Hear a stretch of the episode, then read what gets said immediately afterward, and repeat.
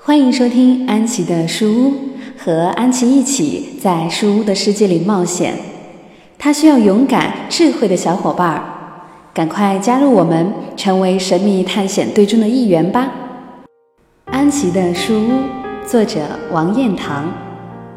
神秘学院的新生，第一章：荷叶走廊。发现书屋秘密的那天，安琪是红着眼圈跑回家的。最好的朋友也是同桌肚皮伤了他的心。肚皮大名叫杜子豪，上课偷看他的漫画，没躲过老师的火眼金睛。漫画书惨遭封印，他不过埋怨了几句，牛皮就不耐烦地说：“真是娘娘腔，等下个月的零花钱充裕了，赔给你一套。”牛皮是班里唯一不会故意叫他安琪儿的男孩，也是安琪心里默认最好的朋友。越是如此，说出的话就越让人伤心。安琪躲在房间里，钻进大树肚子里，抱着双膝，心里默数着牛皮的罪状。阳光从树洞里钻进来。小心翼翼地查看着小主人的脸色，安琪觉得有些刺眼，转头望向阴暗的角落。她突然惊奇地发现，一只袖珍小猫蹑手蹑脚地走向旁边堆着的手工花园。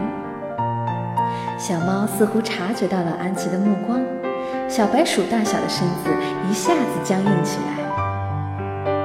安琪从没看过这么可爱的猫咪，不禁伸手去捉。此时，小猫恢复了平时的敏捷，闪电般的窜出。安琪刚好捏住小猫的尾巴。安琪眼前波光荡漾，五感丧失，瞬间晕了过去。过了半晌，晕头转向的安琪拍拍身上的尘土，站起来打量着周围的环境。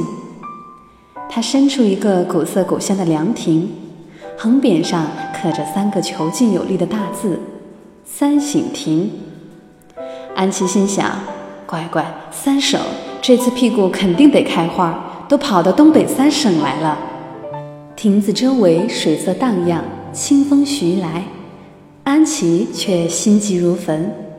四周没有路，怎么办呢？正当他抓耳挠腮之际，几片荷叶飘到脚下，荷叶上写着“香莲碧水动风凉夏日长”。安琪不明所以，伸出脚尖点了点翠绿的荷叶，荷叶宛如绸缎般柔软，融入水中，消失得无影无踪。安琪沮丧地坐在地上。一筹莫展。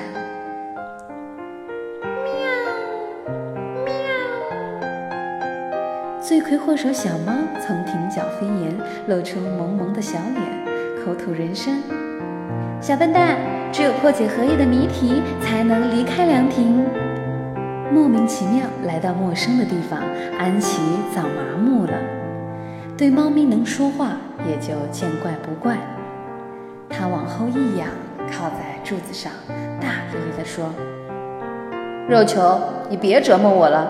要是看我不顺眼，把我撑死得了。”猫咪气得嘴边的胡子都翘起来了，抗议说：“我不叫肉球，我叫雪球。”安琪连眼皮都没抬，反正都是球，肉球还有些味道，能让我想起我妈做的四喜丸子。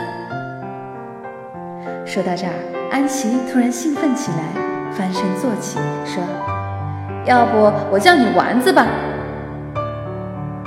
雪球生气地说：“你等着饿死吧，别指望我给你提示。”安琪嚣张的一笑：“这么简单的题目，你也想难倒我吗？”在雪球质疑的眼神中，安琪把。相连碧水洞，风凉夏日长。十个字组成了一首七言绝句，并且大声地朗诵出来。例如翡翠的荷叶自动组成一条长廊，蔓延至荷花深处。